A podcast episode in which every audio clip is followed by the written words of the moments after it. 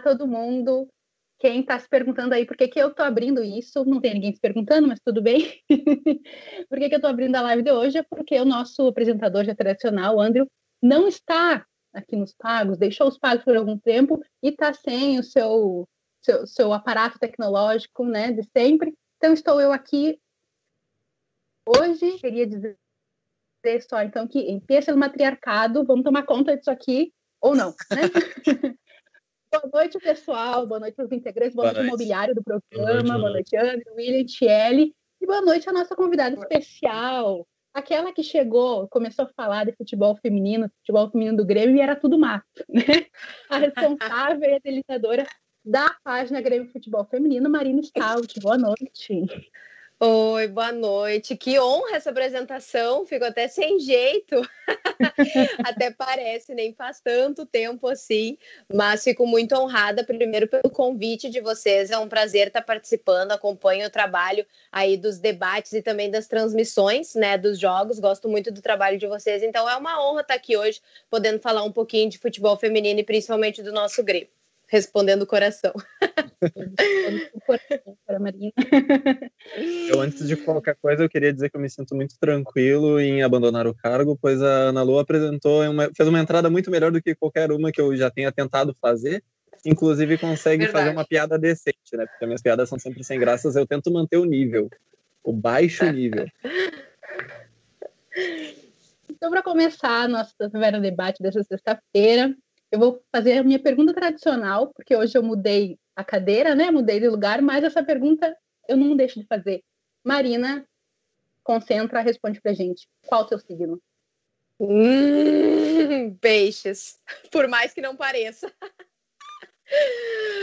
sou pisciana, mas não sou tão calma quanto os piscianos normais. Assim, o meu mapa influencia bastante. ah. Eu sou calma. Ah, qual ascendente? Meu ascendente é em Libra. A cara da Tia. Eu não entendo, eu não entendo de mapa astral, eu não posso comentar. Eu também, eu, eu achei sensacional. Ela, me, ela me julgou pela tela, ela me julgou. A Tiele tem um problema com piscianas, é a segunda pisciana que a gente recebe aqui no programa. Mas isso a gente vai deixar um especial, signos do Grêmio Futebol. Próxima semana, o embate na Taverna Tricolor. Marina versus Tiele. Ó, oh, oh, que eu já tretei com a torcida do Corinthians feminino, hein? Então eu tô lá em cima no nível da, das tretas. Então, mas é, eu não, tretei eu, com a torcida eu, do Corinthians por culpa do Matheus Vaz. Saí do ringue. ah, aquela do Matheus Vaz eu tava junto, puta merda. É, o Matheus me meteu numa com a torcida do Corinthians, foi ótimo. Foi fazer piada com, com, a, com a guria lá, cara, e marcou a gente junto. Não, ah, ficou uma semana recebendo notificação. Eita! Peraí, vou ter que contar isso aí depois, vamos. ah, vamos focar no convidado. Focar, vamos. Todo mundo espera. Sexta-feira, se a gente não bota objetivo, não sai, né? Marina, conta pra gente como é que foi essa, de onde é que surgiu essa ideia, de onde é que surgiu esse desejo de começar a cobrir o futebol feminino do Grêmio? Então, é, eu sempre quis trabalhar com alguma coisa que eu pudesse juntar o jornalismo e o Grêmio. Só que a gente sabe que o ambiente do futebol masculino ainda é muito hostil para as mulheres, tanto como torcedoras quanto para trabalhar, né, junto com o futebol. E aí, logo que eu iniciei na faculdade, eu ouvia muito das pessoas que eu deveria me desprender do meu fanatismo, porque senão eu não conseguiria espaço. E aquilo me desmotivou muito, assim. Então, por muito tempo, eu fiquei longe do jornalismo esportivo. E aí, em 2019, ali logo no início, eu estava com uma ideia de criar um projeto uh, que eu pudesse falar de alguma coisa do Grêmio na internet. E eu tinha, no, em 2017, quando voltou o, o futebol profissional o feminino do Grêmio, eu comecei a acompanhar. E aí eu pensei, bah, eu não conheço quase nenhuma página que fala de futebol feminino do Grêmio. As que falam são mesclados junto com o futebol masculino. Então, por que não trazer um conteúdo, levar a minha experiência da faculdade de jornalismo para levar conteúdo para os torcedores nas redes sociais sobre futebol feminino? E aí eu criei primeiro o Twitter, porque a gente sabe que o mundinho futebol feminino hoje é muito mais o Twitter, né? Então foi o meu primeiro canal de comunicação, assim. E aí depois eu migrei também para o Instagram e para o Facebook. E foi um projeto que deu muito certo, assim. Uh, no início a ideia era só realmente publicar notícias e tudo, mas a partir do momento que eu comecei a, a trazer conteúdos como, por exemplo, o minuto a minuto do jogo, é, como, por exemplo, algumas outras coisas que eu ia atrás sem ser o próprio clube divulgando, eu vi que a torcida vinha atrás. O que significava que a torcida queria saber sobre o futebol feminino do Grêmio, né? Então aquilo me motivou muito mais. E aí, nesse ano, eu tive a oportunidade de cobrir dois jogos pela página, né? Os dois primeiros do Campeonato Brasileiro eu estive lá no estádio, foram duas experiências muito legais. Uh, só que a página ela não é um trabalho remunerado para mim, né? É um trabalho abnegado, eu faço sem receber nada em troca ainda. Alô, patrocinadores, estou disponível. assim como Taverna também. Estamos todos. E... Tem espaço. Toda então, página tem um assim espacinho sempre no cantinho ali, ó. é verdade. E, então, assim, por enquanto ainda é muito no amor, mas é algo que me faz muito bem, assim, sabe? Por mais que eu concilie com o meu trabalho é, do dia a dia, né? Aquele de segunda a sexta, acaba que no final de semana, quando tem jogos, o meu foco fica bastante na página. E é muito legal, porque eu tenho muito retorno da torcida, eu tenho muito retorno das jogadoras também, elas acompanham, seguem, compartilham se eu posto alguma notícia antes do, do próprio clube, que às vezes acontece, aí elas vão lá, elas compartilham o nosso primeiro. Então, é muito legal, assim, sabe? As famílias das jogadoras também acompanham, marcam, e essa interação que é muito legal, que era o que eu almejava, de poder trabalhar com o clube de uma maneira maneira um pouco mais próxima, né? Ai, que legal. E bom que tu percebeu esse retorno da torcida também, de alguma forma, né? Que começou a, a como torcedor, inclusive, posso falar que a gente encontrava informações era a partir de ti, né? A partir do Grêmio Futebol Feminino, porque até então, uh, pelo menos até o ano passado, a página mesmo do Grêmio pouco falava do futebol feminino, se é que falava alguma coisa, né? Uhum. Então, para seguir a nossa primeira rodada, Andrew, vou te dar essa chance de ser o primeiro, já que você sempre faz isso comigo. te dar a chance de ser o primeiro. Eu, tento, eu, revide. eu ainda, tento, eu ainda tento fazer uma rotação do negócio. Eu ainda tento fazer assim um bagulhinho picado. O William que sempre. É ordem alfabética. O William que sempre pede para ser o último, tá? É culpa dele, assim, na verdade. Mas vamos lá. Uh, primeiramente, queria te parabenizar por todo o teu trabalho, né, Marina? Uh, a gente acompanha também o teu trabalho, para mim, principalmente Uh, o William, a, a Ana Lu e a Tchelia acompanham o futebol feminino há muito mais tempo do que eu. Uh, não tem problema nenhum em falar nisso, porque, tipo, hoje eu tô muito mais ligado no time feminino, por exemplo, quanto do que no masculino. Eu tô, realmente tô, tô gostando do que a gente está fazendo e muito mais, assim, por ver o trabalho que tu tem uh, com a página e de como tu vem acompanhando, trazendo notícias. É muito mais fácil, como tu disse, às vezes a gente pega primeiro contigo do que com, com a página do Grêmio mesmo, né?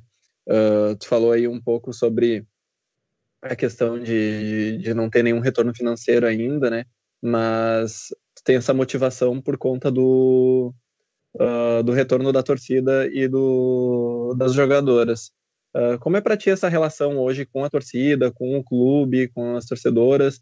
E, enfim, o que que tu, tu tem algum planejamento? Tu já tem alguma coisa na tua cabeça? Ou tu simplesmente está deixando fluir, assim? Tu já tem algum planejamento para ano que vem, principalmente, que o futebol feminino está crescendo, né? Cada ano mais.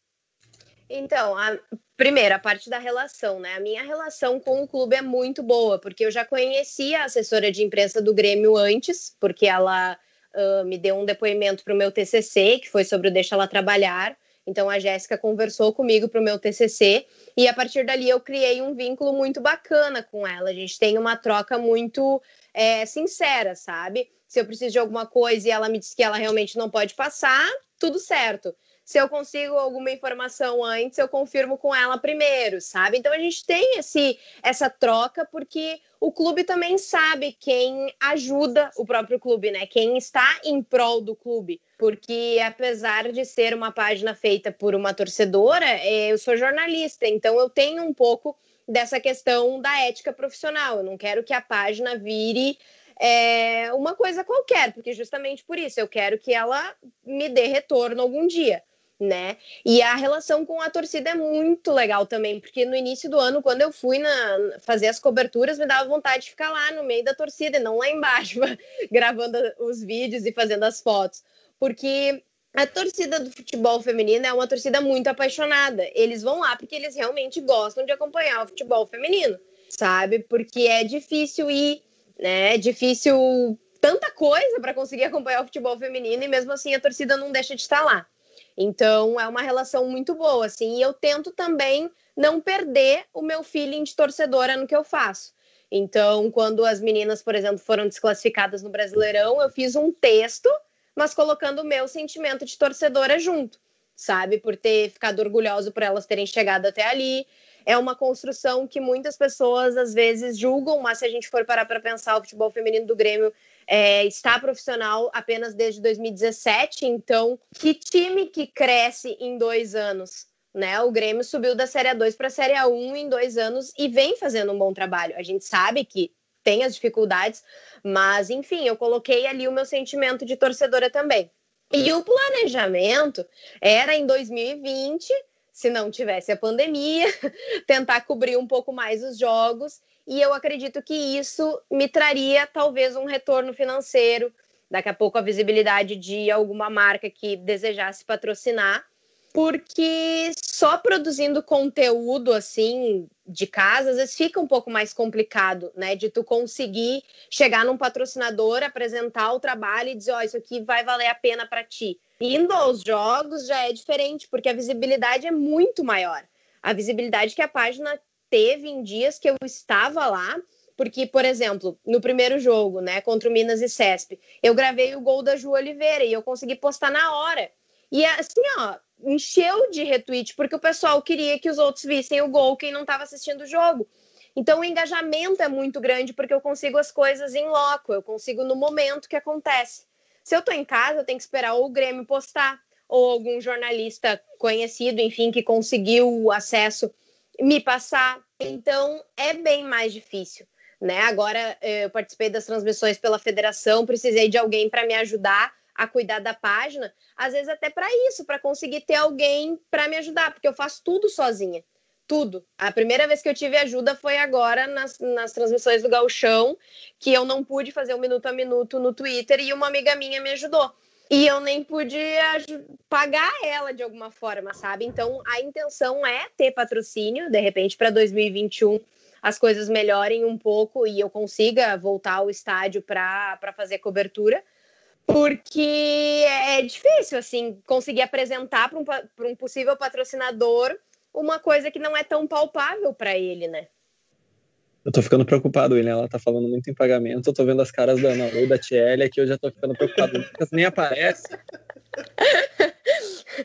Ó, eu vou roubar elas quando eu começar a ganhar. Não, sabe com o que, que eu tô preocupada?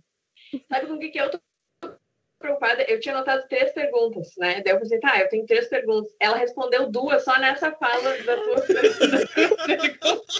Eu fiquei com uma mísera pergunta, Maria. Eu deveria ter avisado que eu gostava de falar. Tu pode, tu pode aproveitar e perguntar. Se alguém te ajuda. Não, tá, mas eu tenho uma pergunta ainda. Eu tenho uma pergunta. É, na verdade, é mais tirando. É, eu, talvez seja até difícil para tu responder isso, porque nota que tu tem é, uma responsabilidade com isso muito grande, assim, tu, tu leva isso super a sério e eu quero fazer tu sair um pouco da Marina lá da ética e tudo mais e vir para a Marina torcedora, né? Aquela que xinga na arquibancada quando tem oportunidade também, é, para saber como que tu vê a evolução do futebol feminino até aqui, se tu vê o copo meio cheio, meio vazio para um futuro próximo, aliás, meio cheio, ou como é que chama? Ah, já me perdi. Enfim, eu não estou nem entendendo ainda. Já... Eu entendi. Mas, se, tá. se tu é uma multigremista ou uma persigremista? Fala aí pra gente. Olha, eu acho que tanto no masculino quanto no feminino eu normalmente sou mais otimista, mas eu xingo muito mais no masculino do que no feminino, porque as, as jogadoras muito elas mal, né? acabam, né? tipo assim, a gente acaba abraçando elas porque a gente sabe do trabalho delas, a gente sabe da dedicação, a gente vê elas treinando. Na pandemia, eu não tinha um dia que eu não via elas postando treinando em casa, sabe? Então, eu levo muito mais em consideração o parâmetro de que elas se profissionalizaram em 2017. O Grêmio está construindo o departamento de futebol feminino. Óbvio que sendo um time grande, poderia tinha coisas que podiam ser mais rápidas, né? Eu acho que tem coisas que poderiam ser mais rápidas. Por exemplo, o primeiro jogo na Arena poderia ter sido bem antes, né? Poderia ter sido nas fases de mata-mata do ano passado, por exemplo, que teria torcida porque elas estavam subindo da Série A2, né? Então tem coisas que eu realmente critico, é, mas eu critico muito mais daí no meu perfil. Gente, trancou aqui para mim, tá tudo certo para vocês? Tudo certo. Estamos ouvindo, estamos ouvindo. Ah, bom. Mudou a tela aqui eu fiquei, meu Deus. A consciência. É a voz da tua consciência. Eu vou falar mal do Grêmio agora. Ai, ai, ai. para, para tudo. Não, e, e eu critico bastante até no meu perfil pessoal, assim, eu falo. É, no ano passado, eu confesso que eu fiquei muito preocupada com a debandada que deu de jogadoras, que todo mundo saiu ao mesmo tempo. E eu até fui criticada por pessoas lá de dentro, tipo assim, tu tá falando, mas tu não sabe quem vai vir. Realmente, a gente não sabe, vocês não falaram ainda. Né? Então, Só não tipo, né? Eu só tô vendo saída, não tô vendo chegada. então aquilo me preocupou. Meme do mas... volta, né? É, tipo, eu fiquei, gente, aí vão jogar só com as 11 titular ali, sem reserva. Oi? Não. Então, eu realmente faço críticas, né? Mas a questão uh, da Marina e a questão do perfil é diferente. Então, assim, a Marina eu, eu critico e cobro muito, sabe? Eu pergunto, eu vou atrás. É, tentei na coletiva que teve com o Iura tirar algumas coisas dele, mas foi um pouco ah, difícil. Ele é um pouco mais durão, assim, né? Vou me segurar Vamos. hoje, eu prometo que eu vou me segurar. Assim, de quem tu tá falando? então, uh, mas a gente sabe que quem está trabalhando, né, a comissão ali, eu vejo muito. É, vocês falaram com a Carlinha, né? Eu vejo o trabalho dela muito bem definido. Ela tem trabalhos é, muito, muito específicos para as meninas, para realmente conseguir. Olha o fôlego, o fôlego que ela conseguiu dessas gurias no retorno da pandemia eu fiquei chocada com a sequência que o Grêmio teve, porque o Grêmio foi o último time a voltar a treinar e a gente engatou uma sequência de vitórias. Aquilo, para mim, essa sequência de jogos foi o que fez o Grêmio se classificar. Se não tivesse essa sequência, talvez não tinha conseguido ali o oitavo lugar. Então, assim, eu tenho críticas muito pontuais, realmente, de coisas que eu vejo que poderiam mudar agora. É, a coisa da a questão da comunicação, que é mais a minha área. Eu sou muito próxima da Jéssica, então é, às vezes eu dava umas ideias, entende?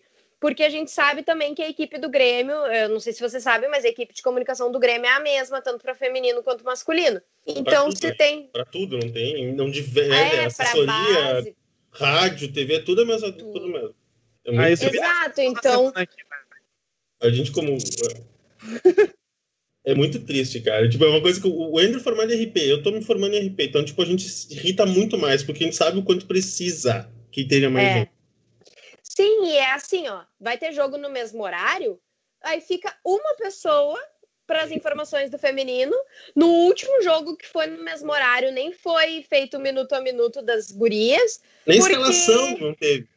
É, a gente conseguiu a escalação no WhatsApp antes e saiu divulgando. Então, assim, tem problemas ainda. É natural, porque eu acredito que o Grêmio está indo aos poucos.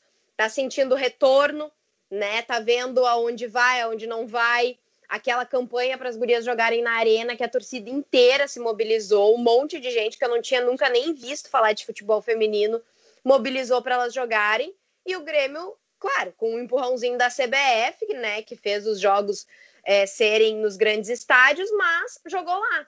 Né? E aquilo para a torcida foi tipo assim: as gurias gremistas estão jogando na arena com transmissão na Band.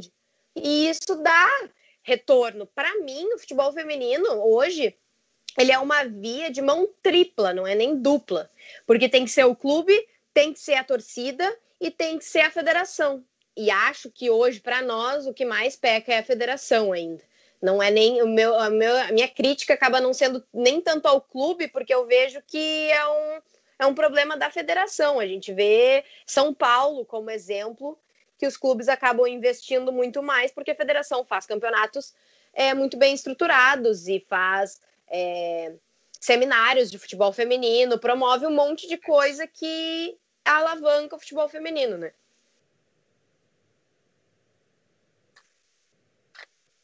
Vamos lá, William. Pode dar seguimento agora, já que tu gosta do seu último. Vamos lá, William, muito bom. Uh, continuando o papo sério, assim, Marina. Estou recebendo críticas no meu primeiro dia. Eu ainda não vou começar, eu ainda não vou começar a falar mal do Yuri, essas coisas, porque semana passada eu me passei um pouco no, ponto. Mas, uh, Marina, assim, uh, uma coisa que a gente ainda vê muito presente, principalmente na, na torcida que não é acostumada com o feminino, é a questão do preconceito, né? Como é que tu sente isso no teu perfil? Porque eu imagino que deve ter muita gente que descarrega no teu perfil também o preconceito. Tem, tem bastante, mas eu tenho tentado dar uma filtrada, assim, porque na verdade eu tento interagir também. Eu tento não ser aquele perfil robótico que dá as informações, se as pessoas fazem uma pergunta, ninguém responde, daí vem um outro torcedor responder, né, no, na menção ou no comentário. Então eu tento ser interativa mesmo, porque eu acho que a comunicação hoje, quanto mais humanizada, mais interativa é melhor. Só que, claro, vem muitas críticas, né? Eu acho que as pessoas aí elas acabam achando que o perfil é oficial do Grêmio. Então, eu sofro muito por causa disso. Mesmo que esteja escrito lá, perfil não oficial. As pessoas vêm e me enchem de pergunta que eu não sei responder, né? É, é, é, é então você tem preguiça de ler, mas... É, exato. As pessoas elas não leem. Tipo, hoje eu recebi uma, um comentário no Instagram do cara dizendo que o Grêmio não ganha nada do Inter no futebol feminino desde 1983. Quê? Oi? E o gauchão de 2018 significa o quê? Aí ele, ah, eu quis dizer vitórias. Tá, vitórias é uma coisa. Ganhar alguma coisa é outra. Porque o título foi em cima de um dois, não lembro se foi dois empates ou uma derrota ou um empate, não me lembro de cabeça, mas eu sei que foi definido nos pênaltis. Foi, foi uma vitória e uma vitória, né? Ah, não, foi dois empates que teve. É, porque na verdade. Na verdade, o Grêmio tá oito grenais sem vencer o Inter, né? É. Triste. Mas, então, tipo assim, eu concordo com o que ele quis dizer, só que ele veio com a crítica enxurrada, entendeu? Ele veio pra xingar. Tipo assim, ah, porque a gente é filhas do Inter. Cara, presta atenção em todo o contexto, sabe? Eu concordo, também quero muito uma vitória em cima do Inter. É tudo que eu mais quero. Só que existem maneiras de colocar aquilo, né? Então, assim, realmente vem muita crítica. O pessoal vem, ah, quem que quer falar de futebol feminino? Pra que que isso? É, por que, que não aumenta a goleira? Ah, porque não sei o quê. Essas gurias não jogam, não correm, não e a pessoa não conhece todo o contexto, sabe? Então, isso me preocupa de certa forma, mas de outro modo eu também penso, a gente tem críticos em tantos lugares, né? Então, desde que não me ofendam ou ofendam diretamente alguma jogadora de maneira é, muito cruel, assim, eu dou uma raiva, sabe? Porque às vezes o Tassiano? Marina, tá cortando. Só repete o finalzinho que deu uma cortada, tá? O William, inclusive, deu uma cortada, porque deu líder. Ele ficou preto e branco para mim agora. Sério? Ele tá Eu não tô preto e branco. Calma aí, calma aí, deixa eu eu já volto. Voltou, tá tudo certo. Voltou? Tá tudo organizado. Voltou? Tá, beleza. É aqueles problemas que dá tipo televisão antiga, que tu chega perto da antena, volta a funcionar. E o André. É. Eu tinha. Eu acho que foi porque eu levantei. Tem que botar um bombril perto do Wi-Fi. Vocês aceitam? Bah, sacanagem. Claro. Tá. Eu aqui morrendo de calor, que não tem ventilador, e tu me abre uma cerveja na live. Mas tu pode abrir também, Marina. Quer buscar ali uma? Pode buscar. Não, capaz. Depois, depois, senão a gente enrola a língua. Mas essa é a ideia. Essa é a taverna, à noite, tirando algumas raras ocasiões, a taverna é um debate em alto nível. É, meu, a gente vai falar do futebol feminino, sempre mantendo um bom tom, de vez em quando se perdendo um pouco. Ele normalmente xinga sem beber, então não tá tudo tranquilo. Não, mas não tem problema. Eu não sei até que parte, né, pegou, mas o que eu tava dizendo é que eu sei que alguns xingamentos vão acontecer, porque eu xingo Tassiano até não poder mais às vezes, né? Então, eu entendo o, os torcedores quando vem alguns xingamentos, tipo, ah, errou tal coisa, ou ah, essa aí não dá, é bruxismo. Essas coisas eu entendo. Agora, quando parte para um preconceito assim mesmo, de tipo, é, criticar o futebol feminino por ser mulheres que estão jogando, tipo, ah, só podia ser mulher tá fazendo isso.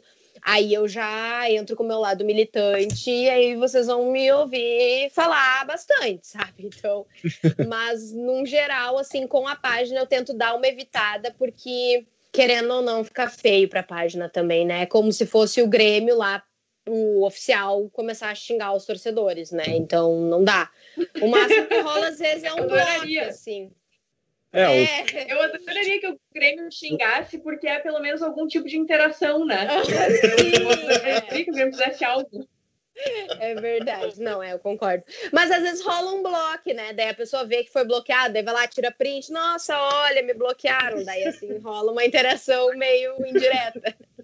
Uh, em transmissão de jogo já, a gente teve que apagar um comentário e bloquear a pessoa. O William teve que comentar uh, fazer o, o, trabalho sujo aí. Na verdade, limpo, né? Eu acho limpíssimo fazer um trabalho desse. Ah, eu também é, acho.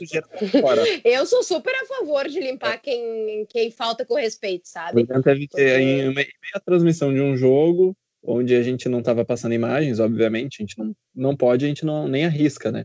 Então, sem imagens, mas dizendo para o pessoal onde podia assistir e fazendo a nossa transmissão ali, como sempre, focado, sabendo, conhecendo o time, uh, vem comentário, o William foi lá, já tomou providência rápida, que é para tirar o comentário uh, sujo, que é sujo, né?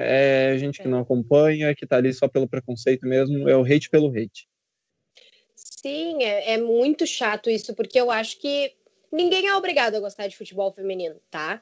Porque eu, por exemplo, tenho alguns esportes que eu não acompanho, o esporte no geral, né? E o basquete, por exemplo, eu acompanho só o masculino por enquanto. Pode ser que um dia eu vá acompanhar o feminino.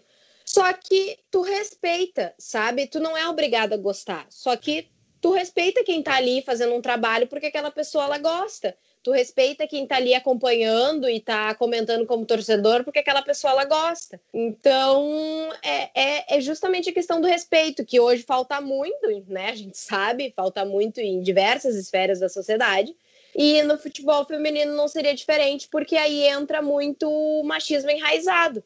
Né, eu vejo inclusive muitas mulheres falando: "Ah, para que vai jogar futebol? Deixa, né, deixa o futebol para os homens e a gente fica aqui só olhando". Não, sabe? Se a mulher ela quer ser jogadora, se ela quer ser torcedora, se ela quer ser profissional do, do esportivo, tá tudo certo. E tu não é obrigado também.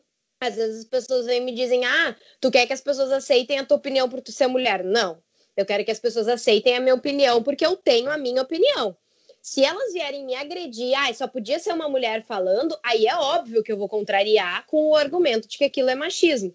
Agora, se a pessoa discorda da minha opinião, ó, oh, eu não concordo com isso aqui porque eu acho que é isso, isso e aquilo. Perfeito! As pessoas pensam diferente. E se tu quiser, a gente debate. Se tu partir um pouco para agressividade, a gente não debate. mas a questão do preconceito é bem complicado, assim, eu fico bem chateada porque é uma coisa que eu sempre tento lutar contra, sabe? Mas a gente sabe que existe isso e vai demorar muito tempo para se perder, principalmente na rede social, que tem uma cultura de ódio muito forte.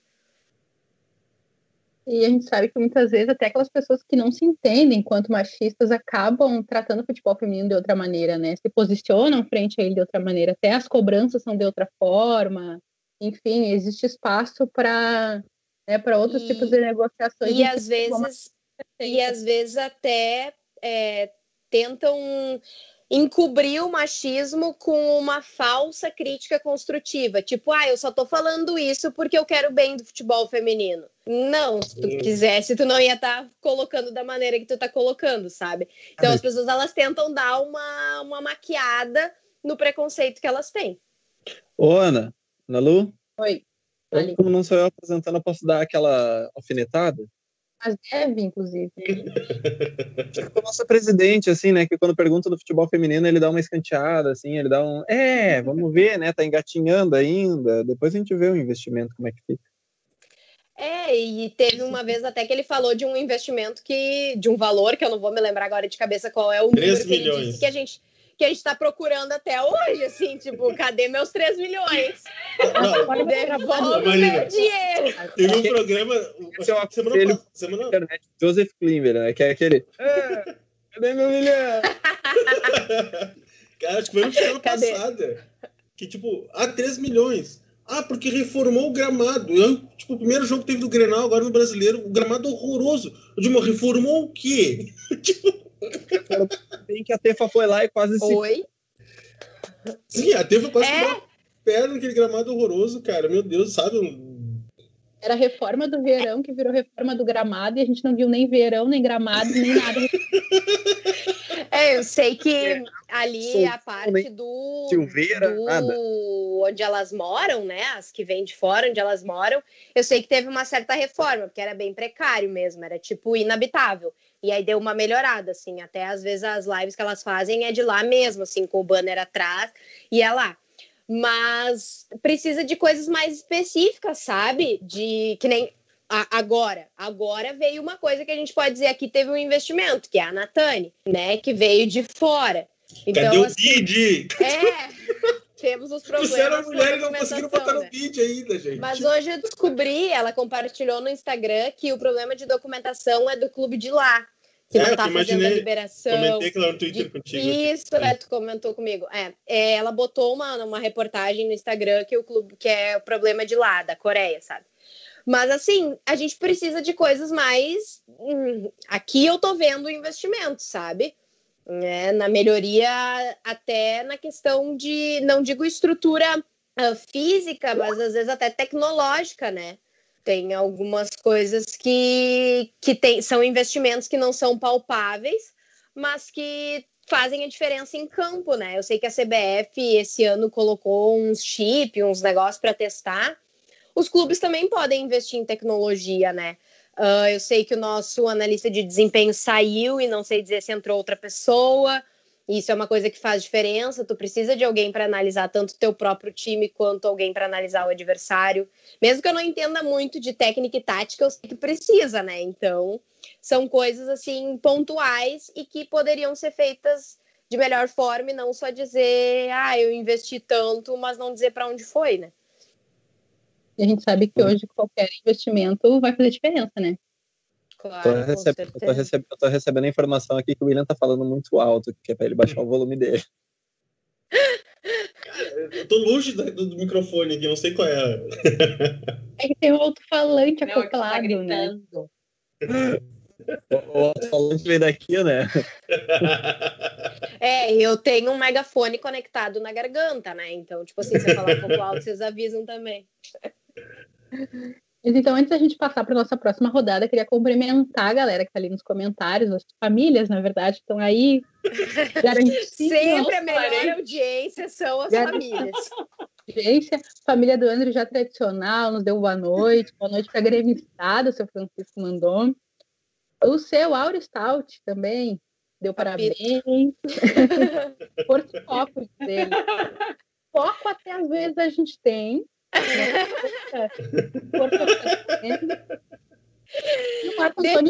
Depende. Na sexta-noite é difícil pedir foco, né?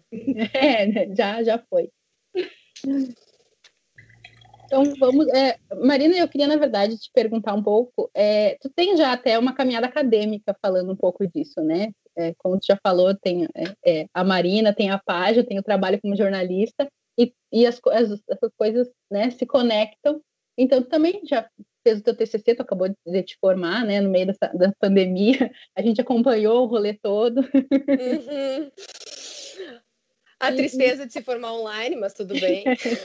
mas formou, isso que importa, tá lá, o diploma com flexão de gênero, né? Acho que a tristeza com maior certeza. é a assinatura do diploma. É. Conta pra gente um pouquinho, então, como que é, como foi tua pesquisa, o que que tu abordou e como que isso se conecta aí com o teu trabalho. Uh, então, é, a minha, o meu TCC, na verdade, eu fiz ele no ano passado, apesar de eu ter me formado esse ano, eu defendi um semestre antes para dar uma respirada, tipo assim, porque eu imaginava que teria uma super formatura, graduação, aquela coisa toda, linda, maravilhosa, família, e eu pensei, eu não quero defender um TCC e pensar em formatura. Aí veio o Covid, disse: toma trouxa, não vai ser assim. Mas, né, Pô, tá tudo eu... rindo, cara. Pô, que triste isso, velho. Mas agora eu já rio da desgraça, porque agora já foi, sabe? Não tem o que fazer. Então vamos rir, porque rir pelo menos dá ruga de felicidade, né? E não dá ruga de tristeza. Então, no ano passado, eu defendi, fiz todo o meu TCC durante todo o ano de 2019, defendi no final do ano. Na verdade, eu já sabia o meu tema desde março de 2018, que foi quando Deixa Ela Trabalhar foi lançado que é o movimento de jornalistas esportivas que fizeram um vídeo manifesto nas redes sociais, é, denunciando casos de assédio e pedindo por mais respeito no ambiente de trabalho do jornalismo esportivo, mas também abraçando outras áreas, né? deixando claro que essas denúncias eram para também empoderar mulheres de outras áreas a denunciarem. Então, a partir do momento que aquele manifesto foi lançado, é, na verdade, para mim, a faculdade ela foi meio que um divisor de águas, assim, do meu antigo pensamento para o meu atual pensamento. Ela me ajudou a construir muita coisa de visão da sociedade e de preconceitos que a gente acaba na vida não, não aprendendo isso, né? A gente sabe, principalmente por causa da geração. Então, a faculdade ela foi muito importante para mim fazer essas reflexões. E quando surgiu Deixa Ela Trabalhar, é, era um movimento que eu me sentia muito acolhida porque eu queria trabalhar com jornalismo esportivo. Então eu via aquelas mulheres dizendo: ó, oh, a gente te abre espaço, sabe? Se tu vier para cá, tu vai ter um apoio, tu vai ter uma mão amiga. Se tu vier trabalhar com jornalismo esportivo, tem toda essa mulherada aqui que não fica quieta. Então, aquilo para mim foi muito especial. Aquele movimento foi, nossa, assim, sem palavras do que ele foi para mim. E aí eu sabia que eu queria fazer meu TCC com base nisso. Mas eu tinha pensado muito mais em trabalhar, tipo, ah, noções de internet, quanto ele atingiu a internet. Mas quando eu comecei a desenvolver a pesquisa, eu disse: não, eu quero ir para o lado do quanto isso mexeu com as jornalistas. Porque se eu quero trabalhar no meio do jornalismo esportivo, eu tenho que saber como elas se sentem, o que, que foi para elas. E aí, então, a minha pesquisa foi sobre como o movimento Deixa Ela Trabalhar influenciou na prática profissional das jornalistas esportivas no estado do Rio Grande do Sul. Eu entrevistei é, a Alice Bastos Neves, Débora de Oliveira, a Kelly Costa, a Renata de Medeiros e a Laura Gross, da Guaíba, e aí a Jéssica Maldonado do Grêmio e a Mariana Capra do Inter, para poder ter as visões dos clubes da dupla Grenal também, né? E foi muito legal construir essa pesquisa, assim, porque uh, nas conversas com elas eu vi muitos relatos de coisas que elas passavam até né, dentro do ambiente de trabalho, indiferente de onde era, se era mídia tradicional ou se era nos clubes. Então foi muito bacana porque elas realmente falaram, sabe, sem problema nenhum. Tipo, ah, eu passei por isso, por isso, por isso. Eu cheguei na empresa e eu falei que, tinha, que achava que tinha que abordar tal assunto, que a gente tinha que falar sobre os preconceitos, sobre o machismo. Então, foi muito legal para mim nessa construção é, do tipo de profissional que eu queria ser e também para entender um pouco do ambiente do jornalismo esportivo. Né? Foi uma pesquisa muito, muito cansativa, assim. Eu até tive alguns problemas psicológicos, normal, o TCC faz isso com a gente. Mas, no fim, assim, foi muito gratificante. Eu vi que eu cresci muito. E acho que a pesquisa também contribuiu muito para as mulheres que querem vir para o meio do esporte, assim, sabe? Porque eu consegui trazer a visão de alguém que trabalha dentro do Grêmio, a visão de alguém que trabalha dentro do Inter, a visão de alguém que trabalha na mídia tradicional. E aquilo ali mostra para as futuras jornalistas esportivas como é o ambiente e como isso vem melhorando aos poucos. Porque às vezes a gente acaba batendo muito na tecla dos problemas e dos assédios que acontecem, mas existem algumas coisas que vêm sendo tratadas dentro das empresas. Por exemplo, o Inter ele tem um comitê específico onde eles debatem é, questões de gênero, questões sociais. Uh, internas no clube, são coisas que não são expostas para fora, são coisas para trabalhar mesmo dentro dos com os funcionários, né? Ah, tu trabalha aqui no clube, então é isso que a gente quer te apresentar a nossa visão. O Grêmio também começou a fazer isso, né? Tem também um comitê que é levado pela frase que a gente tem atrás na camiseta, né? Do clube de todos. Então são passos assim que às vezes a gente até não vê e, e leva esse medo. Eu tinha hoje eu não tenho mais medo se eu precisar trabalhar com jornalismo esportivo, porque eu sei que eu vou ter apoio, sabe? Eu não vou precisar ficar quieta como antes acontecia. A Alice Bastos Neves me disse que uma vez uma outra mulher chamou ela de puta dentro do estádio e ela achou aquilo normal. Ela disse: Ah, eu tô aqui, né? Um ambiente que eu não deveria estar, então eu tenho que relevar isso que ela falou. E ela disse que depois do movimento, assim, dessa, dessa relação com o assédio, que ela começou a ver o que, que era, ela disse que hoje, se isso acontecesse, ela ia levantar a voz, ela não ia deixar aquilo acontecer, ela ia denunciar, ela ia atrás. Então, são coisas que muda, acho que para todo mundo, sabe? E também foi muito importante para verificar que por que, que, as pessoas cobram tanto as mulheres de falar e não cobram os homens de é, entender o que, que é o assédio, né? O, a, a, posição que, que os homens têm também de chegar e daqui a pouco chegar numa colega de trabalho e perguntar: ah, isso que eu escrevi, isso que eu falei é machista? Como eu posso mudar? O que, que eu posso fazer?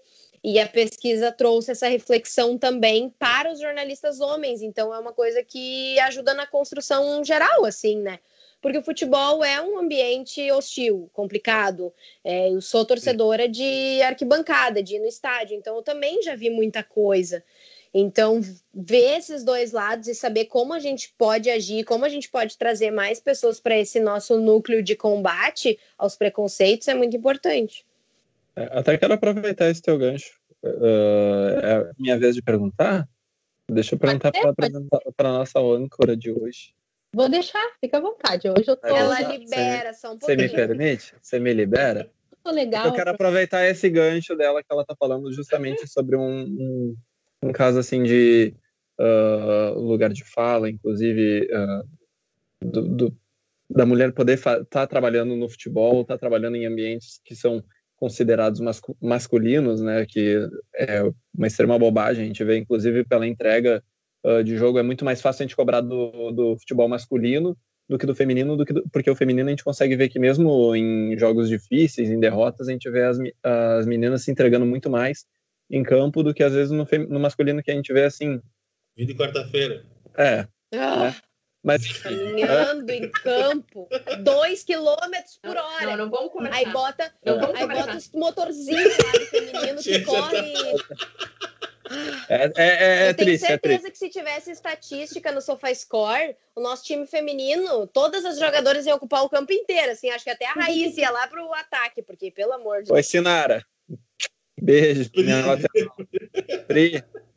Mas vamos lá. Ah, o que eu queria te perguntar, é, justamente aproveitando esse teu ponto falando do jornalismo, mas partindo para dentro de campo. Domingo a gente tem Grenal agora, final de Campeonato Gaúcho. E a arbitragem selecionada, depois que o jogo foi parar na RBS, né, agora depois das fases da, da fase de grupos aí dos jogos iniciais que eram sem importância, digamos assim, uh, o campeonato vai parar numa transmissão da RBS TV. O jogo, inclusive, com horário definido pela própria emissora, vai ser às 10 horas da manhã e a arbitragem acabou, acabou caindo no colo de Leandro Voaden, que a gente conhece muito dos grenais no futebol masculino.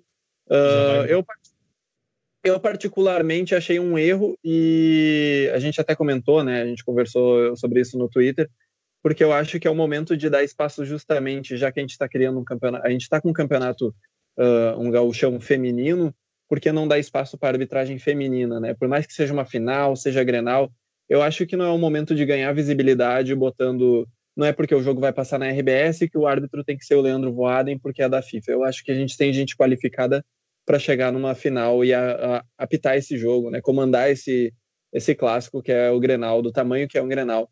Queria saber de ti, assim, o que, que tu acha uh, dessa dessa escalação, né, do, do Voaden e de não uma arbitragem totalmente feminina, porque ele vai ser auxiliado por uh, bandeiras auxiliares 1 e 2, que são, são mulheres, né? É, a gente antecipou a pauta no Twitter, né? Até levamos uma repreensão sobre isso. Uh, então, eu concordo completamente. Tipo assim, eu entendo a ideia da federação de botar o Voaden, por tipo assim, ah, é um árbitro FIFA, vamos valorizar o Grenal. Nem é mais, né? Ele é mais FIFA faz três anos. Não é mais? É? Não, hum, o Voaden não é Já tô desinformada. Não entende mais. então, é que já, o ranço já é tanto que eu nem fico sabendo das coisas, né? Eu, particularmente, não gosto muito dele. Uh, mas eu Alguém entendo gosta? a federação que. Algum gremista Tem caiu o questionamento. a FIFA gosta, né? Pra começar em árbitro, né? Começa por aí. Então. ah, é? ah, entendi. Entendi esse, esse recado, mas tudo bem, deixa assim. Vou deixar passar. Mas o que que acontece? Uh, a gente vinha no... Ah, para começar que a transmissão, a gente entende por que, que ela vai acontecer, né? A valorização de uma final. Mas quem vinha fazendo sai prejudicado porque perde a transmissão da final, que é justamente o campeonato mais importante. Por exemplo, eu estava participando das transmissões pela Federação Gaúcha, que foram organizadas pelo Grupo Bairrista. A primeira intenção deles era fazer transmissão 100% feminina, mas também não teve é, mão de obra. Deu uma cortada. Narradas por. Voltou. Voltou, voltou. Voltei. Todo mundo Tem que ficar fazendo os testes. Assim, é, vamos voltar na mão de obra. Ali faltou a mão de tá. obra. Faltou um pouco de mão de obra feminina, então algumas transmissões tiveram que ser narradas por homens, porque a gente sabe que também uh, na, nos níveis, assim, as mulheres começam mais com reportagem, depois elas vão para os comentários e depois elas vão para narração. Então, no nível de narrador, a gente ainda tem poucas mulheres, né? Então, não conseguiu ser 100% das transmissões femininas. Uh, o que eu digo é transmissão com imagem, tá? Eu sei que vocês também fazem as transmissões, mas vocês, infelizmente, não podem passar a imagem por causa do direito de transmissão, então eu falo por, pela essa questão da imagem. E aí, agora, a a própria federação que estava fazendo essas transmissões se vendeu, vendeu afinal para passar na RBS. E a gente que estava fazendo todos os jogos, até aquele que não tinha dupla Grenal, que tem menos audiência, ficou sem a transmissão. Né? Então, assim, a federação não vai transmitir a final porque vendeu para a RBS.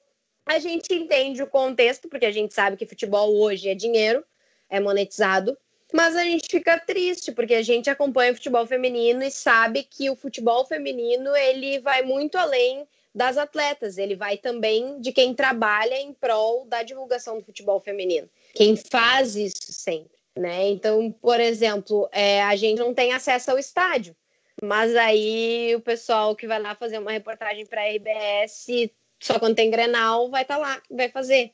E eu não estou desmerecendo os profissionais porque eu sei que é o trabalho deles e eu sei também de muitos profissionais que às vezes tentam puxar mais, pedem, ó, oh, eu queria fazer uma reportagem sobre isso, né? Tem que passar, claro, por editor-chefe, mas tentam levar, sabe?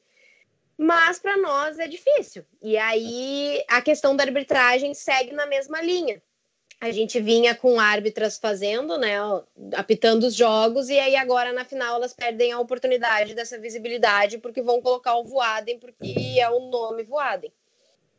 a gente sabe que é por causa disso, que é por causa do nome, que é porque, né, bom, vamos dizer que estamos valorizando a final botando um árbitro que já é árbitro há muito tempo. Só que, e aí, por que, que a gente não pode dar sequência no que vinha acontecendo bom? Mas aí entra naquilo que eu falei antes para vocês, da minha crítica muito dura à federação. É, eu acho que a federação faz pouquíssimo pelo futebol feminino, pouquíssimo mesmo, né? quase Nada, zero. Né? Fizeram esse campeonato gaúcho apenas porque tinha que acontecer, né? Tipo assim, o, o, o, futebol tem que acontecer, então vai ali, faz dois jogos para a fase de grupo e depois quem passou para a final passou, quem foi para o terceiro lugar foi, quem não foi, tchau. É, fizeram para dar mais um campeonato aí para dupla Grenal, porque é isso. Sim, é, e é aquela coisa, tem que ter o galchão, porque se eu não me engano tem que ter alguma, alguma questão das disputas de estaduais também para poder ter a, a, a disputa na Série do... 2. Uhum. É, exatamente. Então tem que ter o galchão. E aí foi assim, bom, vamos fazer da maneira que dá. Uh, as equipes de interior fizeram apenas um exame de Covid nas atletas para jogar três jogos. Então, tipo assim, não foi testado antes de todos os jogos, porque a dupla Grenal tem a sua condição de bancar para si. E a federação bancou para os times de interior um teste, e aí faz ali, deu ok, daí joga os três jogos com aquela equipe ali. Rogério, a informação. Aí a Covid respeita, a Covid respeita e não invade. Não, certo. Ela deixa o que legal, cara. É, o Olha Covid ele é bem respeitoso nesse sentido. Assinou um termo com a federação de que ele não ia assistir. Não, não, é que ele já tinha, ele já tinha chegado na, na, nas oitavas ali do Campeonato Brasileiro, né? Nas quartas de final do Campeonato Brasileiro. Aí ele deixou, ele deu uma folga, né? É, o Campeonato Gaúcho ele deixou. Ai, peguei, sério, peguei, é. quem não peguei, não pego mais. É, tipo. Então eu fico muito triste porque, tipo assim, a gente. É, claro, eu acompanho muito mais o Grêmio. Tipo assim, 100% Grêmio. Acompanho bastante até do Inter, porque eu acho que a gente tem que saber como é que tá o Cormão, como é que tá investindo, como é que elas estão em campo, até porque agora a gente vai jogar contra elas, então tem que saber. E acompanho um pouco os times de interior. Só que esse um pouco acaba sendo ainda mais prejudicado pela falta de incentivo da federação, né? Porque elas acabam tendo que fazer por elas. Eu recebi relatos muito tristes das jogadoras do Oriente, assim, falando para mim que elas, se elas quiserem treinar fora do dia que é de treino delas, elas têm que pagar o campo do bolso delas. Tipo assim, as atletas dividem o valor do campo para pagar para treinar mais de uma vez na semana, sabe? Então, são coisas que parece absurdo, mas acontecem no futebol feminino e parece que a federação não está vendo isso. Claro, a gente sabe que no gauchão masculino já é meio discrepante, né? Porque 90% das vezes vai a dupla Grenal para final também. Uh, salvo às vezes que vai Caxias, vai Juventude, mas a gente sabe que não é de praxe. Então, que sobra pro feminino? Não sobra nada né? Então a minha crítica acaba sendo muito mais a isso, sabe? Eu sei que os clubes têm papel, a torcida tem papel, mas a federação é ela que comanda os campeonatos, né? Se ela não fizer os campeonatos, os clubes não têm o que disputar também, então tem que fazer bem feito. Ah, e, e essa questão nossa tem dinheiro, né? A nossa federação não é. tem dinheiro, isso que é pior, é mais feio ainda. A gente falou, eu falei semana passada, tipo, eles têm dinheiro para pagar cruzeiro para os diretores do masculino, mas não tem dinheiro para dar para time, os times do interior do feminino. É, é. ridículo. Não, exatamente. E essa, essa questão da arbitragem é uma falsa valorização, né? Porque se a gente soubesse que realmente a valorização vinha e aí tá bom, quer botar um árbitro mais experiente porque tu acha que o Grenal vai ser mais pegado, porque é jogo único, porque as equipes estão mais emparelhadas, daria para entender tudo isso, todos esses argumentos, se a valorização já viesse de antes.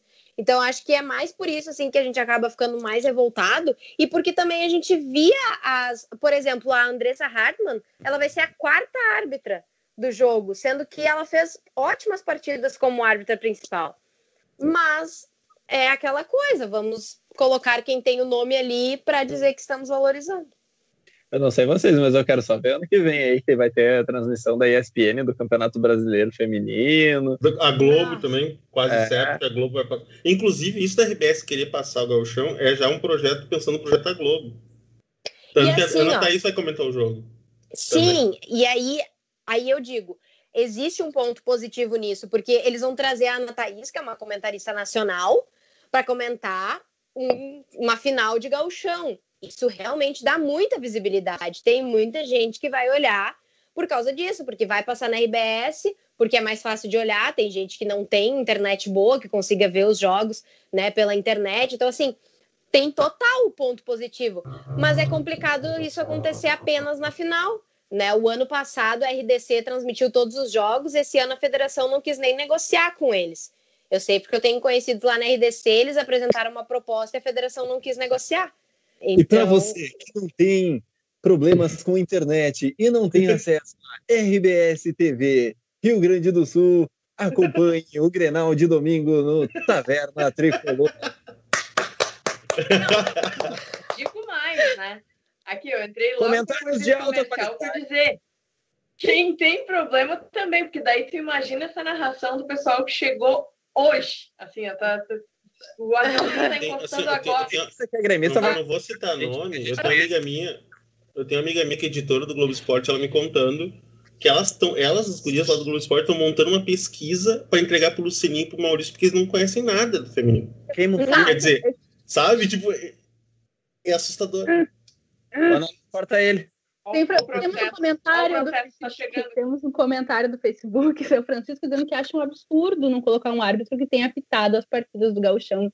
Todos nós concordamos, né? Uma pessoa que Verdade, sim vai apitar, tipo assim, vai cair de paraquedas no Gauchão, né? Não sei como é que vai ser a disputa. Ou vem comentaristas que nunca comentaram o Gauchão, vem árbitro que nunca comentou o Gauchão. E eu acho que é isso que deixa muita gente, ou todo mundo que já vem acompanhando, já vem cobrindo de alguma forma, já vem falando sobre futebol feminino com dois corações, né? A gente fica chateado porque de repente vem uma gigante, parece que engole o trabalho de todo mundo, e, e se faz muito por vontade, raça e por ser apaixonado pelo futebol feminino também, né? Ser apaixonado pelo Grêmio. É, parece que engole todo esse trabalho e ao mesmo tempo que a gente fica feliz por ver na televisão sendo transmitido para todo mundo e né, com esse alcance. Isso deixa a gente assim realmente dividido com dois corações. É aquela coisa Sim, quando a gente vê certeza. Palmeiras e Corinthians, a gente não sabe para quem quem a gente quer que perca. É aqui a gente não sabe. a gente Eu adorei a comparação. Mas falando de Grenal, vamos continuar falando do Grenal, porque agora não tem como a gente falar de outra coisa. Expectativas, eu sei que tá todo mundo criando expectativas, principalmente depois do último jogo do masculino, que a gente gastou qualquer tipo de esperança, animação com o futebol. Tá, so, sobrou alguma coisa. O que, que é futebol mesmo? Não sei, nunca vi. Eu, eu, não costumo acompanhar muito, não gosto, assim, Grêmio, mais ou menos. Eu acompanho só as gurias do Grêmio, cara, não sei você. Jogo de Teve jogo quarta-feira, não sei.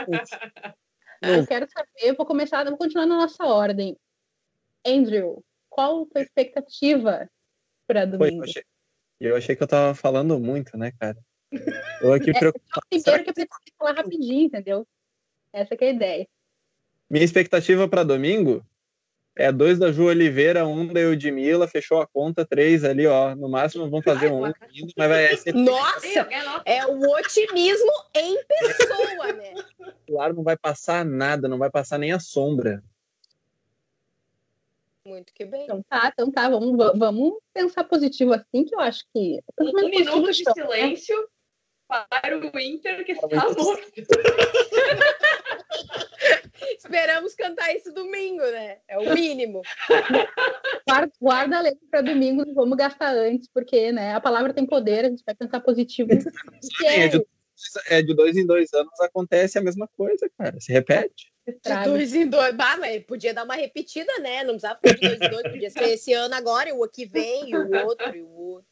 Ah, mas, mas, agora, é que agora com o, com o planejamento, né? Vai que eu com a Se direção. Se os 3 milhões aparecerem, dá para fazer dois anos seguidos. Sim. Aí a gente pode. Dá pensar... uma cavada lá no gramado do Vieirão, que deve estar enterrado lá. É esse gremista de verdade, diferente dos outros peixes gremistas desse canal. Isso explica a quantidade de buraco. É para cavar e achar o dinheiro. Olha, agora tu me colocou a representar um time, tu me colocou a representar um time que normalmente eu não represento com futebol feminino, porque eu acho que um desrespeito ser esse gremista e futebol feminino. Futebol mas me dá todas as razões do mundo para ser esse gremista e para ficar corneteando o jogo inteiro, entendeu? Mas o feminino não. É, mas eu vou sonhar um pouquinho mais baixo. Eu vou, eu, porque eu acho que Grêmio, o Grêmio não consegue ganhar nada sem um sofrimentozinho. Né? Então eu acho que vai ser um jogo muito equilibrado. Que a gente vai ficar no 0 a 0 A gente vai ficar no 0 a 0 ali naquela indefinição, indefinição. E ó, eu de Mila, aos 42 do segundo tempo. Nossa Senhora! Ela é muito específica, cara. É o nome da jogadora, um minuto. Aos 42. Jesus tem poder, Kelly. O sangue de Jesus tem poder. Não faz uma coisa dessa no nosso coração, por favor. Respeita a torcedora que precisa de uma alegria. O café da manhã vai voltar tudo, sim, né? Porque é 10 horas, né? A gente vai estar recém acordando. O café Madrugado. da manhã vai voltar tudo. Pô, 10 da manhã. Não, tá, tá louco. Lá. Domingo. Domingo é o dia de dormir. Eu sou velha. Mas se fosse velha, tu acordava cedo para varrer a calçada. Não tenta me enganar. É verdade. Eu quero dizer uma coisa assim: a Thierry apavorou tanto que a câmera do William travou e foi falar em velho que ele voltou. que absurdo, calúnia. Falta respeito, sim. Marina, calma meu coração depois dessa previsão da Thierry. Me traz boas notícias, me diz. Tu que tá lá junto das gurias, sabe do potencial delas Conta para mim. escanteado da, da, da previsão, tudo bem? Uh, então, é, eu na verdade acho que vai ser um Granal bem equilibrado, porque dos últimos anos, assim, a gente vê que as diferenças de resultado vão diminuindo, né? O último a gente perdeu só por 1 a 0 então agora já, né? O que vier já é lucro. Mas eu aposto num 2 a 1 Eu acho que a gente vai sair perdendo e virar, para dar emoçãozinha, né? Nossa senhora, tipo. Ela falou da Tiele, cara. Olha que ela quer uma virada. Mas é melhor a virada do que ficar no 0x0 pensando que vai pra pênalti. É mais gostoso, é mais gostoso. É, que de virada tem aquele gostinho. Mas acho que vai ser 2x1. Um. Penso numa virada, mas pode ser também que a gente saia na frente e elas só descontem no final, só pra, pra gente dar um golzinho pra elas. Mas é, fácil não vai ser, a gente sabe. Ok, sem sucesso, continuo sentindo uma leve taquicardia. Ainda tem dois dias. William, agora tu que vai me acalmar. Fala aí. Como que vai eu? ser a previsão? Ah, eu vou começar com a minha corneta tradicional. Eu espero que a Patrícia não dê, não faça pardalice domingo. É a coisa que eu mais estou. Ela não faça pardalice. Porque que o último final foi 1x0, mas a gente podia ter ganho se ela tivesse começado com um time decente, cara. Ela começou, ela fez umas loucuras que no segundo tempo ela consertou e a gente quase empatou aquele jogo. A gente podia ter até ganho aquele jogo. Só que ela viajou na maionese, que é uma coisa que me irrita muito com a Patrícia. Eu acho que a gente ganha de 1 a 0 até 2 a 0 se ela não inventar. se ela não inventar. Eu Porque acho inventar, que ela estava vocês viram que ela foi com a Lorena nos outros, nos outros jogos, né? Eu acho que ela tava dando uma segurada na raiz, assim, dando uma treinada melhor, numas finalizações mais fortes, porque a equipe do Inter finaliza muito. Né? Elas agora com a Bianca Brasil, com a Rafa Travalão ali, é finalização uma atrás da outra. Então, acho que ela tentou, tipo assim, a Raíssa vinha muito bem, mas ela às vezes dava umas erradas, dava umas rateadas, saía meio mal na bola. Então, eu acho que ela botou a Lorena para ir treinando mais a Raíssa, sabe? E a nossa zaga tá muito, tá muito bem construída ali, né? Os jogos do Brasileirão mostraram nossa isso. Nossa defesa tá muito bem. A nossa defesa tá muito bem. É. Peraí, pera, pera só um minuto, só um minuto. Ana Lu, peço a tua licença. Alô? Lucas? O que, que, é? Tá dando teu palpite? Desmuta aí pra gente ouvir. Fala aí, voz do além.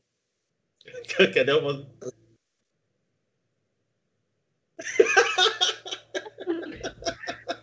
A equipe técnica tá dando opinião. Lucas? É, eu tenho que abrir o áudio aqui.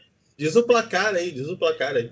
Minha, minha é 2x1, um, eu de milho e Pribac, Pribac de fora da área. Ó, ó, ó, é bem possível, hein? É bem possível. Chamaram específica. Não duvido nada.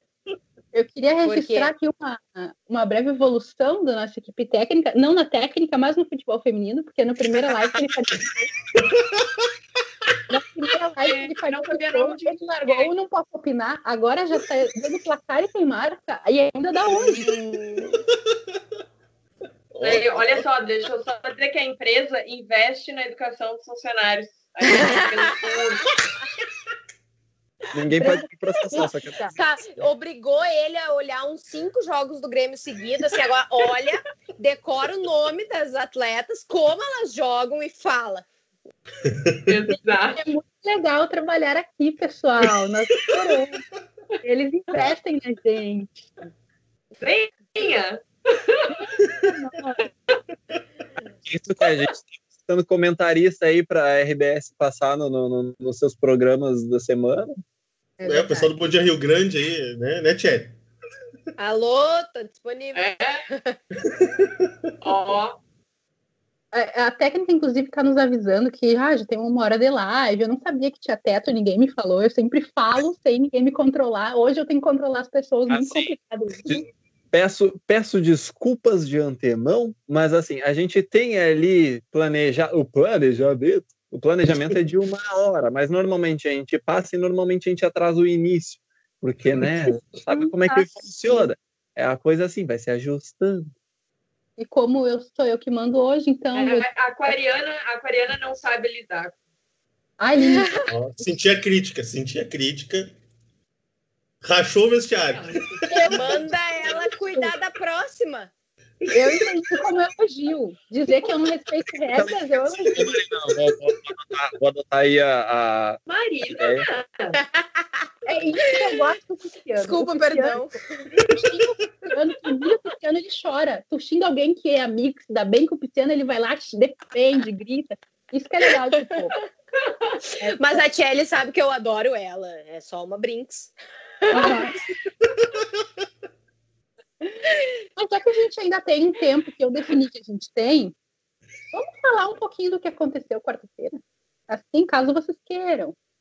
Cri, cri, cri, cri, cri. É bom agora. Quarta-feira, esses dias Repete a, calendário. repete a pergunta que meu, meu fone falhou. Repete a pergunta. A ligação tá ruim. Eu não- Você sabe que a gente não fala sobre as coisas, pode ser Apita o árbitro o gol do a Santos. gente. Não, mas a verdade é que minha internet travou. Gol, gol. até o gol do Santos, todo mundo sabe que o Grêmio dominou a partida. Então a gente tem que falar. Eu, eu me Foram sinto ótimos 10 responsável. segundos de dominação. Eu me sinto responsável porque quando saiu a escalação, eu falei, cara, o Rodrigues tá jogando muito mais que o Brás.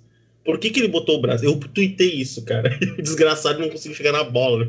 O problema fui eu que assisti de, de camisa do Grêmio e nos últimos 18 jogos que a gente não perdia, eu não assistia de camisa do Grêmio.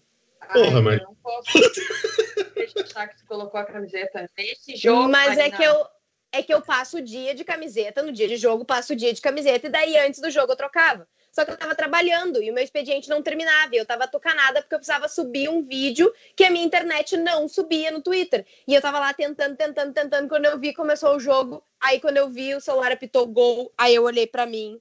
Aí eu disse, merda.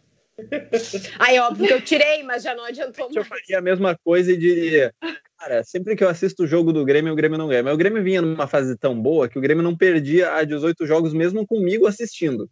Mesmo que eu parasse na frente da televisão, com camiseta. co- Então, assim, eu não vou botar a culpa na- no meu pé frio, porque dessa vez não. Dessa vez eu vou botar a culpa assim. David Braz. David Braz não se jogou na bola quando ele poderia. Ele fez a cagada e depois no final ele poderia ter se lançado. Porque Não, a ele tava gravada dele dormindo, tava ali, gente, ele tava Mas ele não dormindo. entendeu assim. O Grêmio tava tava dormindo. muito lerdo. É que, Não na verdade, o Grêmio já vem lerdo alguns jogos, né? Mas É. nesse conseguiu Mas- superar. Era tipo. O lance é muito ridículo. Pega assim, o, o Jean-Pierre pega a bola, tem três caras do Santos marcando ele. Aí ele só ele recua a bola como qualquer cara faria. Aí o David Braz tá viajando na maionese e quando ele vai, ah, a bola passou, vou lá. quando ele fez isso, o Caio Jorge já tinha ido embora. Ele Não fez-. Mas eu vou dizer assim, ó. Aí, tantos, tantas jogadas por aquele lado ali, né? É. Naquele mesmo lado, da mesma forma. Não, David Braz e Diogo Barbosa é terrível. Tá Digo terrível. mais, tipo, o jogo que veio de- de- depois, no, o jogo que passou na, na, na Rede Globo lá, ah, São Paulo e Atlético Mineiro, foi a mesma coisa, saída de bola, pressão e o time conseguiu sair jogando. O time do Grêmio entrou muito desligado. Eu acho que a preparação física do Grêmio tá muito ruim, porque o Grêmio cansa rápido e não consegue acompanhar. E outra, o Renato não tem convicção nas alterações dele, porque o Matheus Henrique passou o primeiro tempo todo errando, falhando. O Darlan estava bem na partida, era o único que estava concentrado, e ele tirou E o Darlan e manteve o Damasceno. É, pra Ah, mim, Fora que o Darlan é, marca mais que. O Darlan marca mais que o Matheus, né? Aí na hora que tu quer botar o time pra frente, tu precisa ficar um cara que marque mais. Aí ele vai lá e tira o cara que marcava mais. E eu acho que assim, ó, o time não pode entrar desconcentrado se precisava fazer o gol. Era lógico que ia dar cagada, porque o Santos ia tentar garantir o resultado que já era favorável a eles. O Grêmio entrou muito morto, muito morto, e já faz alguns jogos que o Grêmio perde na intensidade para os outros times, não tem a mesma velocidade. E eu, eu assim, só entre nós, assim, Luiz Fernando não existe. Não existe. Ele não ele é, muito jogador de futebol. Ele é horroroso. Eu não suporto ele. Talvez de Só que eu- talvez de boxe. Box, é, parece que ele é bom nisso. astronauta, Ele parece que ele é bom no boxe. Não fica nem aqui perto. Os planetas. Não, mas esse jogo, esse jogo tinha tanta coisa pra dar errado que nem o Jeromel tava funcionando, né, gente? É. Quando o Jeromito tá falhando é porque as pilhas estão mal mesmo. O negócio é um de lateral, gente. Aí que eu reforço a minha ideia de que é um problema energético, teve um bloqueio ali, a galera fez alguma coisa para esse clube, porque não é, não é possível. É, quando a gente vê o Jeromel falhando, e simplesmente ficar desesperado, né? Claro que a gente viu toda a equipe, mas ele se colocou completamente desesperado e é o cara que normalmente mantém a cabeça fria ali, né? Para o Kahneman poder brigar e talvez a, a falta do Kahneman, o Lucas lembrou agora do Kahneman no banco, Mas também eu acho né? Mas eu acho que se o Kahneman tivesse entrado, ele tinha sido expulso. Porque ele entrou depois e já tomou um amarelo. Eu acho que o Kahneman, ele ainda não tá. Ele já é um, um jogador mais brigador. E daí, se ele não tá tanto no ritmo, ele ia tentar apelar para as faltas. Mas, mas aí, então, aí que tá a questão. Naquele lance ali, no mínimo, Ah, o Kahneman tava tinha feito o é, é pênalti. que eu não olhei todo o jogo. É. No mínimo, A no gente mínimo, entende. naquele lance do gol, o Kahneman tinha feito um pênalti. Que seria melhor do que o David Braz fez, que foi nada. Exatamente. Não, claro, eu, eu concordo que o Kahneman é imensamente melhor e ele segura muito bem lá atrás, mas eu acho que o medo do Renato era de dar uma cagada e queimar o Kahneman daí, Ah, o, sabe? que ele- o que- o que foi surgiu ali, acho que foi uma reportagem do Gabardo na RBS falando ah, que eles fizeram o teste, ele tava com propensa a lesão. Cara, era o jogo mais importante do ano. Foda-se, vai pra campo. Ah, mas daí eu tenho Sabe? duas coisas. Ah, meu. tu também. Aí tu tá ignorando o direito do trabalhador. Não, mas, mas é o jogo mais importante do ano. A cara, ele toma um cartão amarelo no banco porque ele tava furioso porque não tava jogando. Fica claro evidente quando a câmera mostra ele no banco enlouquecido. Eu não sou contra o David Braz, porque eu acho que desde a chegada do David, do David Braz, o primeiro jogo dele, o Grêmio foi para uma disputa de pênalti e o cara tava lá, tipo, batendo no peito, sabe? Motivando o time. Eu acho que ele é um bom zagueiro. Eu só acho que ele tava numa noite ruim.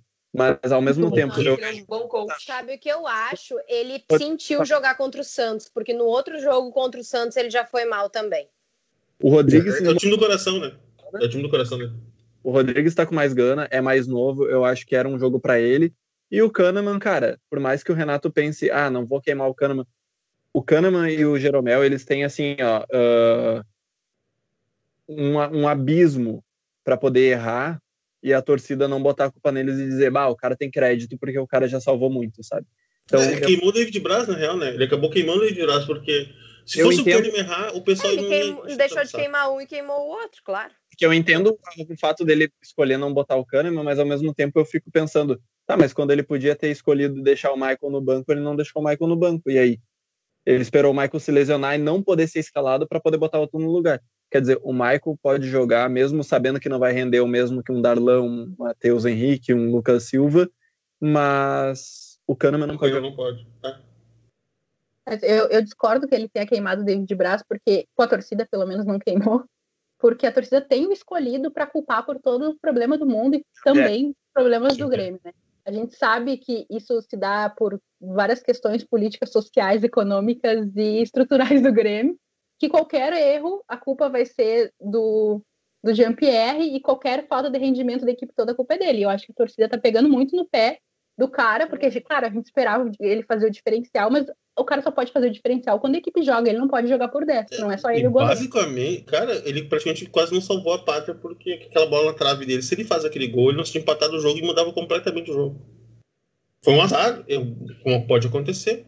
Ele fez várias jogadas no primeiro tempo tabelando com os outros caras, só que depende do resto do time. É, é ridículo cara, quem começou a falar mal dele ali. É que eu acho que o problema da torcida gremista é que quando pega um jogador, bota a pressão toda em cima dele. Foi assim com o Luan, quando o Luan começou a baixar de rendimento. Tá sendo assim com o Jean-Pierre. A torcida pega, ah, é, ele tem que ser o nosso ídolo, então se der errado, a gente tem que criticar ele, porque se ele quer ser ídolo. E tem que ser da base, tem... né? É. Eu só queria, eu, base. É, o problema é sempre da base. Mas eu queria só comentar aqui que a Tchelle tá muito quietinha ali, não querendo se queimar, não xingando ninguém. Tá muito. Hum. não, o Lucas, o Lucas tava mandando eu falar mal do Victor Ferraz, porque eu gosto de falar mal do Victor Ferraz, ele merece, eu acho que ele merece. Mas dessa vez nem foi ele, né? Eu nem vou poder falar Tá, fiquei chateada com o Orejuela ainda quando o Renato resolve começar o jogo com ele, que eu pensei, nossa, esse time, sabe? Eu acho que é isso. Esse time tá bom, tirando a ausência do Kahneman e na frente, que eu pensei, por que não? Ah, o Ferreirinha, né? Desculpa, Andrew. Mas achei que, que a escalação inicial. achei que a escalação inicial tava boa, sabe? Daí, bom, o Orejuela não pôde continuar. Vitor Ferrado, mas acho que nesse jogo eu nem vou, nem vou me gastar em falar tão mal dele, porque deu tudo tão errado. Quando eu vi que, que o, que o Jeromel estava falhando, o, o Ender não vai voltar? Ô, gente, apitou o sinal de bateria fraca do meu celular, só para avisar, tá? Pode dar problema. Que o meu celular ou fica o fone ou fica o carregador, os dois não dá. Mas agora, eu acho que com esse comentário da Tiele e com a explicação dela, até pro motivo dela estar tá tão quietinha, a gente sabe que é o Orihuela machucado, né? E tudo que pra mim, ela travou numa cara muito engraçada. Aqui. Ela travou. Ela travou travou agora. Que pra mim, ela travou e eu tenho certeza porque, que foi porque ela comentou, falou do processinho. Provavelmente, provavelmente. Mas a gente conseguiu entender, assim, porque ela tá quietinha, vamos respeitar esse momento dela. Talvez ela tenha saído porque falou do Orejuela. A gente sabe que ela tem uma relação de afeto, afeto futebolístico, claro, né? Claro, com certeza. Tudo é futebol só. Eu acho que ela não vai voltar. Será que nós vamos encerrar o programa sem a Shelly? Shelly? Me pergunta, deixa eu achar, deixa eu achar o WhatsApp. Peraí. Travou total. No WhatsApp a gente bota no ar. Cara, caiu, velho. Caiu mesmo. Caiu. Ah, saiu. Negou, acho que ela se negou a falar mal do Vitor Ferraz, o Lucas derrubou ela. É isso que aconteceu. Porque né, quem é que se nega a falar mal do Vitor Verraz nesse jogo? Em que ele. Vocês se negam? Todo mundo levantou o dedo. eu perguntei quem se nega a falar mal do Vitor Ferraz em dois dias assim. Ele entrou no jogo. Ele... Todos os cruzamentos dele foram na mão do goleiro do Santos. De tão bom que ele joga. Eu até eu, eu assim, arrisco dizer que eu acho que a gente teria um bom cruzamento naquela área se o Cortez estivesse em campo. Também acho. a, gente sabe, a gente sabe que ele já salvou, ele já apresentou futebol quando a gente menos esperava. Não, mas uma, mas uma, coisa é fato: jogo grande, ele joga sempre bem. É. Eu nunca vi o Cortez jogar mal no jogo grande. Ele faz cagada total contra o América Mineiro, por exemplo. Mas, tipo, num jogo grande, ele joga muito bem. É, sempre não, eu concordo, eu concordo. Eu acho também que, tipo, era um jogo para botar assim. Uh, começou Até bem com o. O Barbosa não jogou nada.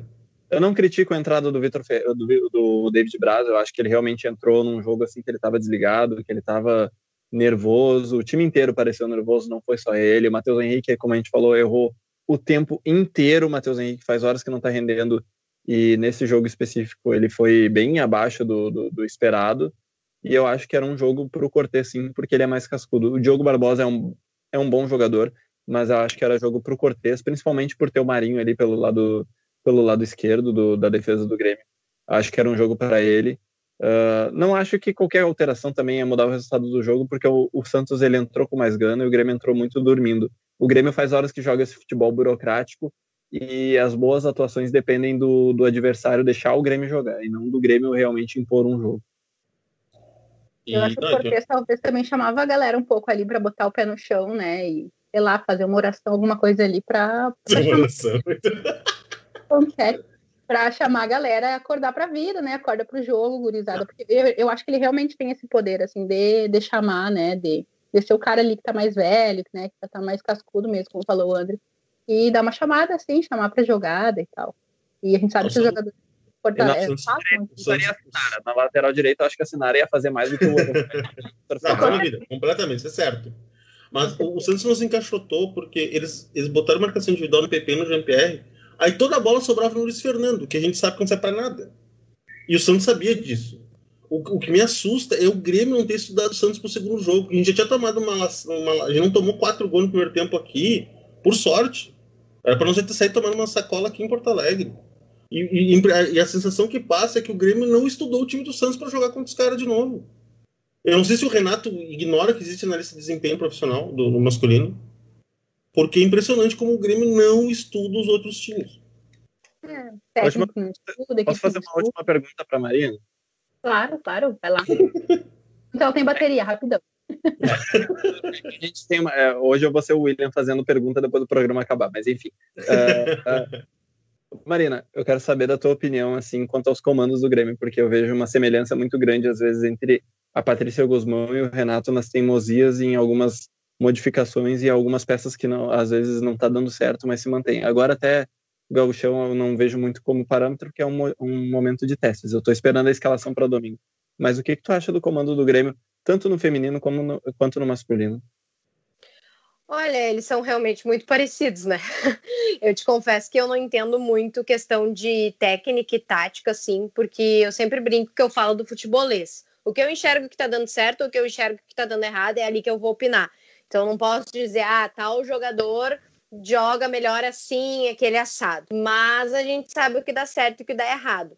E acho que a Patrícia ela insistia muito é, em peças que a gente via que não estava dando, né? A Eudmila entrava e sempre fazia diferença, mas ela sempre entrava depois, ela não começava o jogo.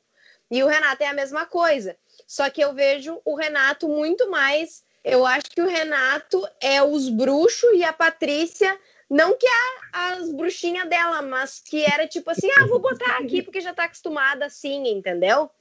Tem uma peça que a gente sabia que era bruxismo, mas o resto, eu acho que era mais tipo assim, vou botar ali porque é assim, entendeu? Tipo, tá dando certo assim, na visão dela, né?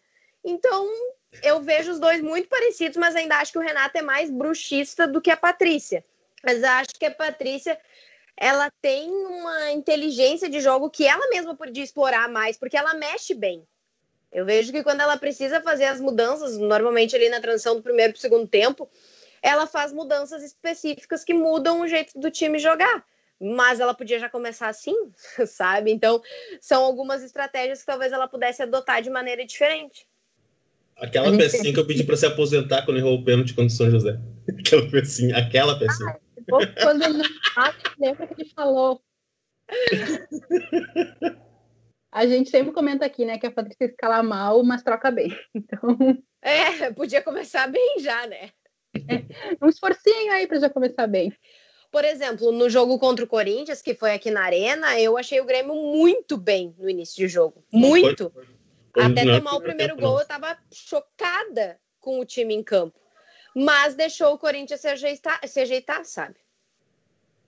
É, aquele primeiro, aquele gol da, da, da, Ana foi desmanchou as gurias também, né? O a time Ana tava luta com uma cara de quem ela quer mandar a gente calar a boca e a minha barriga pode acabar a qualquer momento. Não, vocês não. Tu pode falar, fica à vontade da convidada, não vou ser mal educada assim, mas é que assim, o André já fez o papel do William de fazer a pergunta depois do fim do programa. Agora o William quer fazer o papel dele também. Eu ainda avisei. Não, mas ele não fez porque eu, eu faço a pergunta depois que o pessoal já se despediu, é diferente. Lucas, fica atento aí depois do tchau, sabe? Desliga no automático. Mais algum comentário? Hoje eu tô democrática. Pô, tu já cortou agora, pode ser. Ah, aviso lá também. Então vamos encerrando nosso programa de hoje com todo esse otimismo, com toda essa vontade, com toda essa esperança de sofrer no domingo, mas ganhar. Porque todo mundo aqui fez boas, boas né, uh, previsões aí, todas as previsões. Tu não fez a tua.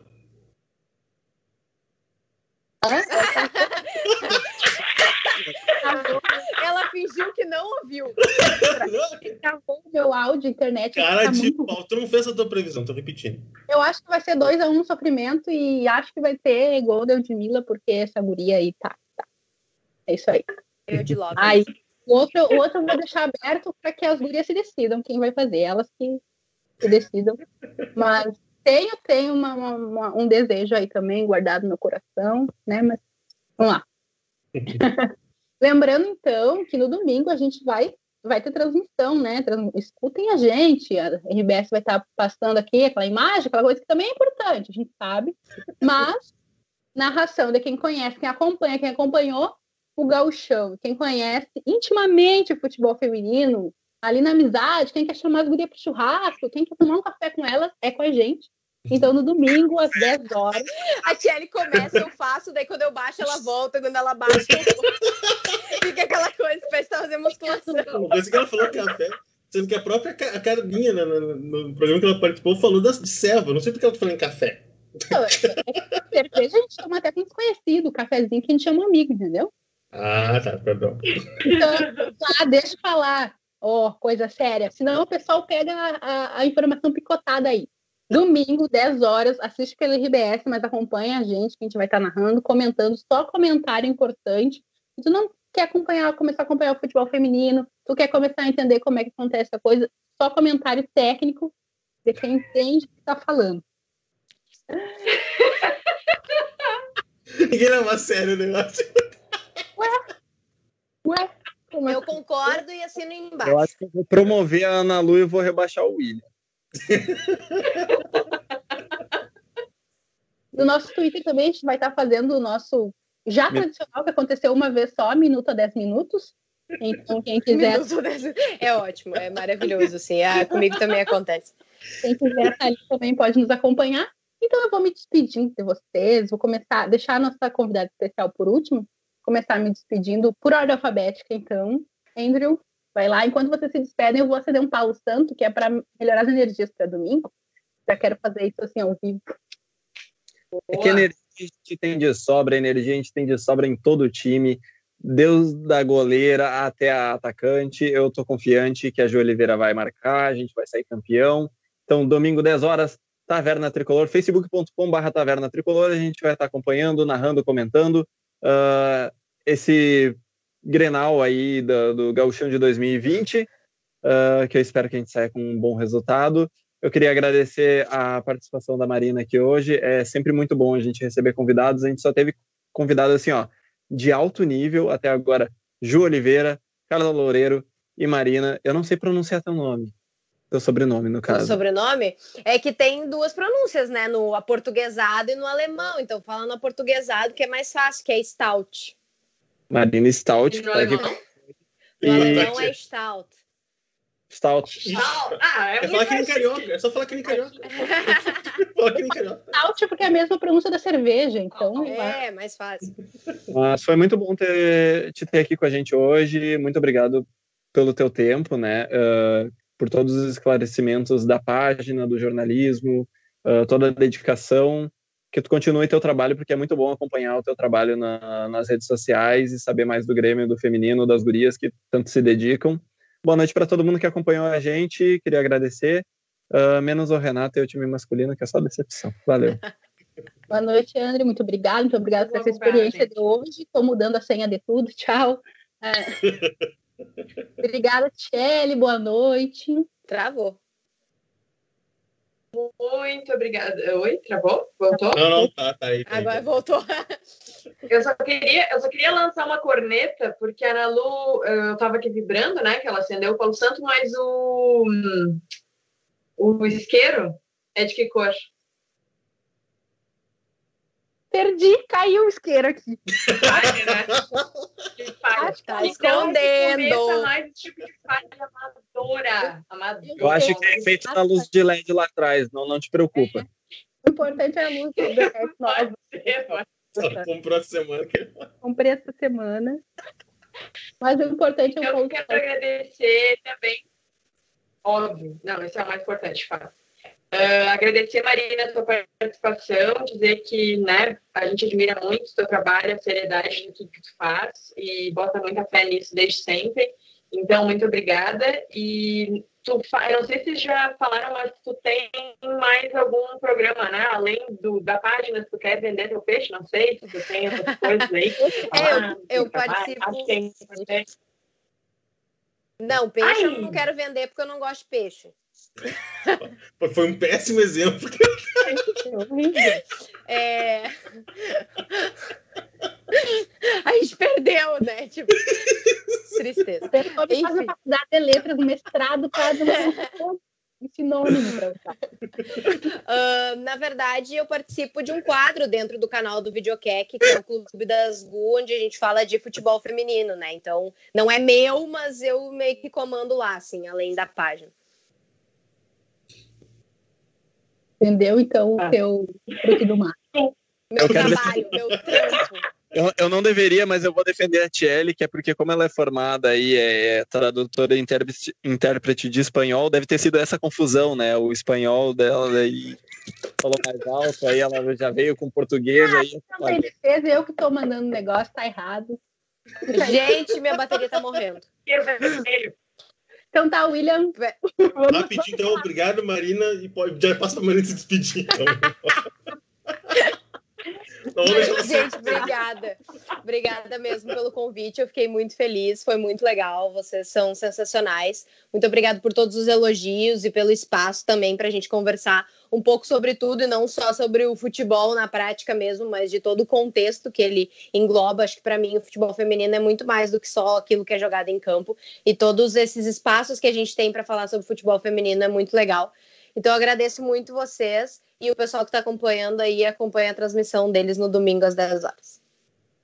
Isso aí. Tá, pessoal, muito obrigada a todo mundo que acompanha, todo mundo que acompanha a gente sempre dá essa força. Obrigada a todo mundo aí que construiu essa noite com a gente, esse sextou nosso. A gente sempre se diverte, sempre dá risada. E isso tá também, né, nos salvando aí nessa quarentena que tá nos deixando tão longe de todo mundo e longe do futebol também, né?